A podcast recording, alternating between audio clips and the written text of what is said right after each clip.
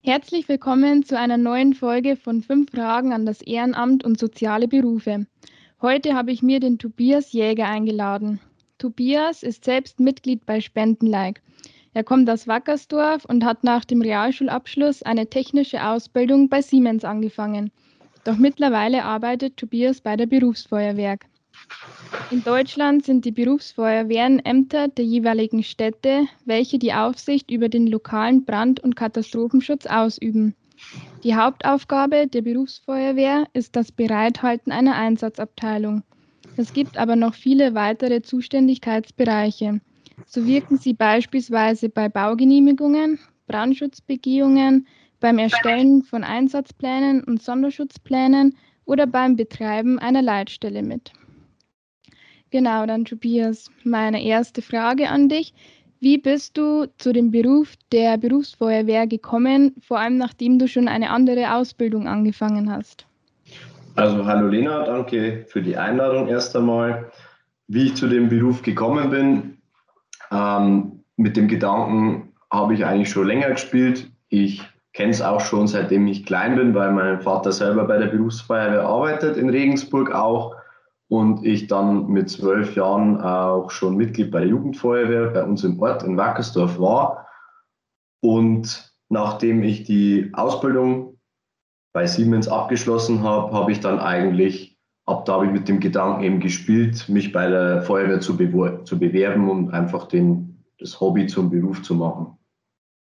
Bist du dann jetzt aktuell auch in Regensburg? Ja, genau. Also ich habe äh, direkt bei der Berufsfeuerwehr in Regensburg äh, Anfang des Jahres angefangen.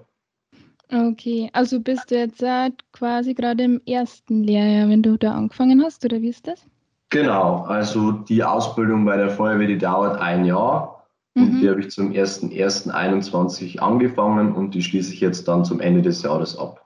Okay, wie, wie schaut das dann aus, also mit der Prüfung? Was musst du da alles machen?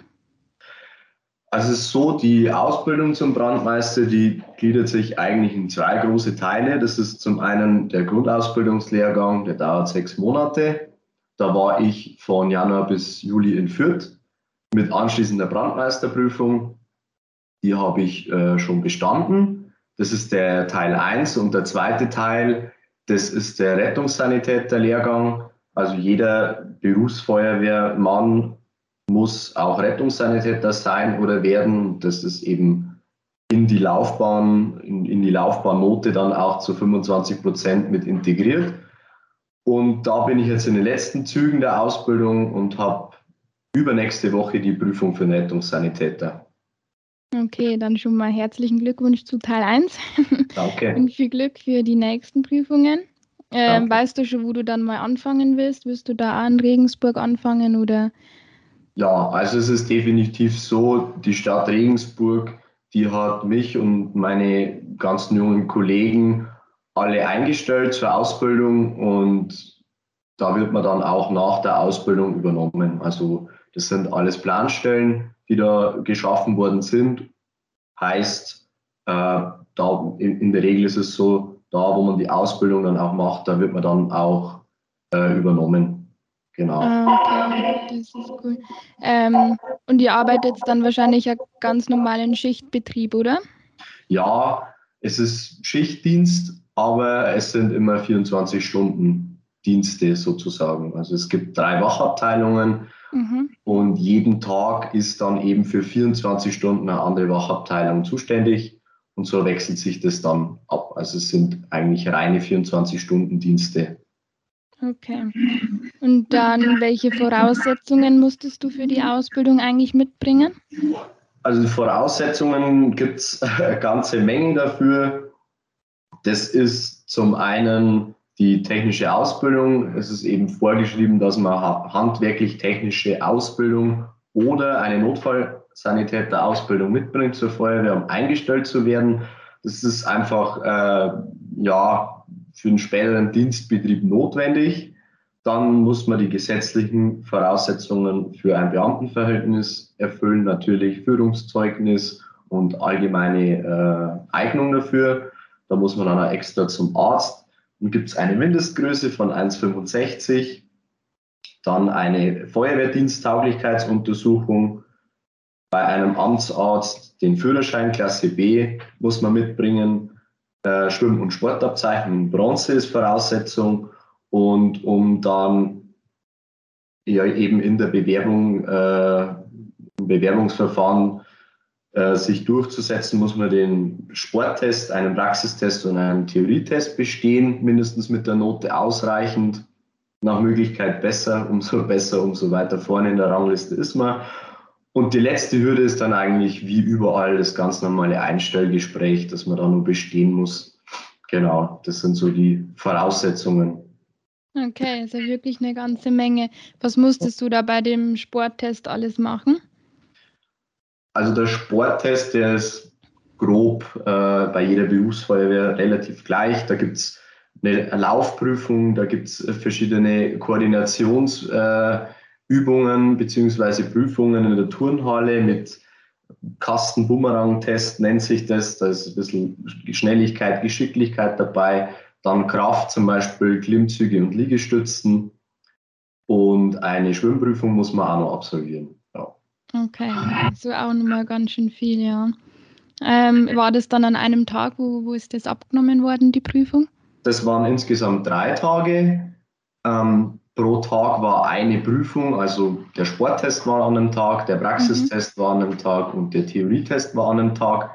Das waren drei aufeinanderfolgende Samstage. Mhm. Und der Sporttest, der war teils bei uns auf der Hauptfeuerwache und teils ähm, in einer Schule in der Turnhalle, genau. Da mit, mit Tatanbahn, 400 Meter mhm. Und die Schwimmprüfung, die war im Westbad. Das war dann ganz ah, zum Schluss. draußen. Ja. Okay. ja, sehr cool. Du hast es ja gerade vorhin schon mal angesprochen, dass ihr immer so 24-Stunden-Schichten habt, aber wie läuft dann eigentlich so ein Arbeitstag bei euch genau ab? Also das ist ganz unterschiedlich, wie so ein Arbeitstag abläuft. Ähm, grundsätzlich kann man sagen, es ist so, die 24-Stunden-Schicht, die geht von 8 Uhr in der Früh bis am nächsten Tag um 8 Uhr in der Früh. Um 8 Uhr ist man eben da, dann ist um 8.15 Uhr antreten in der Fahrzeughalle mit Fahrzeugeinteilung. Da wird dann auch Vollzähligkeit kontrolliert vom Wachabteilungsleiter. Die verschiedenen Positionen der Fahrzeuge werden besetzt. Also eigentlich, wer macht was. Äh, dann werden kurze organisatorische Dinge für den Tag äh, geklärt. Meistens dann auch, was gibt es zum Mittagessen, wenn da miteinander was äh, gekocht wird oder bestellt wird oder so. Und dann ist es unterschiedlich. Es gibt Tage, da ist man dann im Werkstattdienst eingesetzt. Also wir haben ja bei uns auf der Feuerwache ja einige Werkstätten wie Kfz-Werkstatt, Schreinereien, ähm, Beladung. Wir müssen ja unsere, unsere Ausrüstungen und unsere Fahrzeuge pflegen und warten und da ist man dann eben tätig. Dann gibt es aber auch Ausbildungstage, das ist der Dienstag und der Mittwoch. Da wird dann eigentlich in der Früh direkt äh, angefangen mit verschiedensten Ausbildungen, die meistens dann die Brandinspektoren halten oder zuständige äh, Fachbereichsleiter. Da wird dann, ja, also das ist dann sehr vielseitig, was das betrifft. Die Höhenretter machen dann wieder ihre Ausbildung, die haben freitags zum Beispiel die Übung. Dann wird im Sommer mit unserem Mehrzweckboot äh, werden Übungen gemacht. Also Genau. So läuft also, es ab. Okay, jeden Tag was anderes zu tun. Ja. wie viel, also wenn du da jetzt eine 24-Stunden-Schicht hinter dir hast, wie viel hast du dann frei oder wie, also wie ist da der Arbeitsrhythmus bei euch? Ähm, nach der 24-Stunden-Schicht hat man dann unter der Woche, wenn es auf unter der Woche fällt, hat man dann 48 Stunden frei. Und wenn es dann ein Wochenende ist, also wir haben einen, einen Drei-Wochen-Rhythmus, was die Schicht betrifft. Also es ist ein fester Schichtrhythmus über drei Wochen. Und in diesen drei Wochen hat man eine Woche dabei. Da muss man am Freitag und am Sonntag arbeiten, wenn die Schicht eben aufs Wochenende fällt. Mhm. In der Woche drauf am Samstag und am Montag. Und die dritte Woche, die ist dann, da ist dann das Wochenende komplett frei. Also das ist ein fest durchrotierender ja, Schicht, äh, Schichtrhythmus ist es. Wie viel seid ihr da immer in einer Schicht? Also pro Wachabteilung haben wir circa 35 Mann und im Dienst von den 35 Mann sind mindestens immer 21. Okay, krass. Ja. Es können auch mal ein, zwei weniger sein, je nachdem, wie die Krankheitswelle halt immer ausfällt, oder auch mal ein bis zwei mehr. Ähm, aber grundsätzlich sagt man 21 Mann für einen Löschzug. Das ist, muss, ist die Mindestforderung. Okay, wie kommst du mit den 24-Stunden-Schichten klar? Also bist du dann auch immer recht fertig? Ich stelle mir das schon ziemlich anstrengend also, vor. Aktuell ist es ja so, dass ich mich nur in dem Ausbildungsjahr befinde mhm. und meine 24-Stunden-Schichten erst ab Januar anfangen. Also ich bin so. jetzt aktuell noch im Tagesdienst. Ähm, ja, ich bin auch schon gespannt, wie es ablaufen wird. Es kommt halt wahrscheinlich immer darauf an, wie umfangreich die Tage werden, welche Tage das es sind. Also am Wochenende ist es ja so, am Sonntag oder an Feiertagen, da ist eigentlich nur Bereitschaftszeit. Da ist in der Früh antreten und dann einfach reine Bereitschaftszeit. Da ist auch kein Werkstatt oder Übungsdienst. Ähm, und dann kommt es ganz darauf an, was der, ja, was der Alarmgang macht. Mhm. Und wie ist es dann jetzt bei dir in der Ausbildung, wenn du sagst Tagesschichten? Hast du dann Montag bis Freitag oder auch schon am Wochenende? Genau. Also aktuell ist es so, dass ich im Tagesdienst bin. Der Tagesdienst das sind ganz normale acht Stunden. In der mhm. Früh fange ich an um 7 Uhr. Ich bin aktuell äh, ein bisschen im Abteilungsdurchlauf. Also wir haben ja auch verschiedene Abteilungen bei uns. Äh, Verwaltung, Abteilung Einsatzdienst, Abteilung Technik, Abteilung Leitstelle. Also integrierte Leitstelle ist ja auch bei uns im Haus und der vollbeugende Brandschutz. Ähm, da sind wir jetzt wochenweise immer eingesetzt und laufen da so ein bisschen mit. Und nächste Woche fängt dann der Abschlusslehrgang für den Rettungssanitäter an. Ja. Und dann Ende des Jahres ist sozusagen Zeugnisverteilung hoffentlich. Und ab erst, der 1. Januar ist der für mich dann der erste Tag als Brandmeister. Mhm. Hoffentlich bei Bestehen der Prüfung äh, auf Schicht. Ja. Wie viel seid ihr da gerade in der Ausbildung in Regensburg? Wie viele Insgesamt Leute? In der Ausbildung sind es 15 Leute, die mhm. haben alle dieses Jahr angefangen und jetzt in meinem Kurs sind wir zu neunt.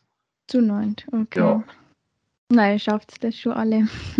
ja, hoffentlich. Also der, der, der größte Teil, die, die 75 Prozent von der Laufbahnnote, die sind ja schon bestanden, mhm. beziehungsweise die sind ja schon fest. Äh, und die anderen 25 Prozent, man muss bestehen, also Note 4, ähm, aber das ist auf jeden Fall drin. Okay. Sehr gut. Ähm, wie läuft dann eigentlich so ein Feuerwehreinsatz ab? Also, wir haben bei uns in der Feuerwache ähm, einen Gong, einen ganz lauten Gong. Und wenn dann eben ein Alarm ankommt in der Leitstelle, dann wird vom Leitstellendisponenten wird dieser Gong ausgelöst. Es gehen in der ganzen Wache die Lichter an. Das ist ziemlich praktisch, vor allem nachts, wenn man schläft. Also es geht immer zuerst das Licht an.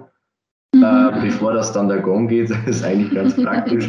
Dann haben wir auch so, so Rundum-Kennleuchten im ganzen Haus, die, die blinken halt dann, zum Beispiel in, in Werkstätten, wenn es oft laut ist, durchs Sägen oder äh, in der Schreinerei, da, da, hört man den Alarm vielleicht nicht, aber dann sieht man das Akkus, äh, sieht man das einfach ähm, anhand der Kennleuchte. Ja, dann rennt man in die Fahrzeughalle oder man rutscht in die Fahrzeughalle. Also wir haben auch Rutschstangen im Gebäude, so wie man es sich immer vorstellt. Kennt, genau. Ja. Eigentlich auch, kann man vom, vom fünften Stock aus stockwerkweise runterrutschen in die Fahrzeughalle, dann wird sie umzogen, und dann kommt es immer ganz darauf an, was für Alarm ist. Also bei Standard-Einsätzen, äh, wenn der Löschzug fährt oder wenn das Kleinalarmfahrzeug fährt, da weiß jeder, wo er hin muss. Aber es gibt dann auch teilweise Speziallagen, sage ich mal, größere Einsätze, gerade alles, was mit, mit ABC zu tun hat äh, oder mit Wasserrettung. Da ist dann ein bisschen Koordination gefragt, weil ähm, dann die Leute Doppelbesetzung haben. Also das heißt, sie sind auf zwei Fahrzeugen mehr oder weniger eigentlich gleichzeitig eingeteilt und das macht dann der, der Inspektor vom Dienst, der teilt dann einfach nochmal kurz ein, wer geht wohin mhm. und wer steigt wo auf und dann wird, ja, dann wird ausgerückt. Darfst du auch so ein Feuerwehrauto mal fahren oder brauchst du da nur zusätzlich was? Ähm, also Voraussetzung für uns jetzt auch ist, wir müssen jetzt innerhalb unserer Ausbildung alle den LKW-Führerschein machen. Mhm. ja, die meisten Feuerwehrautos sind ja einfach äh, LKWs.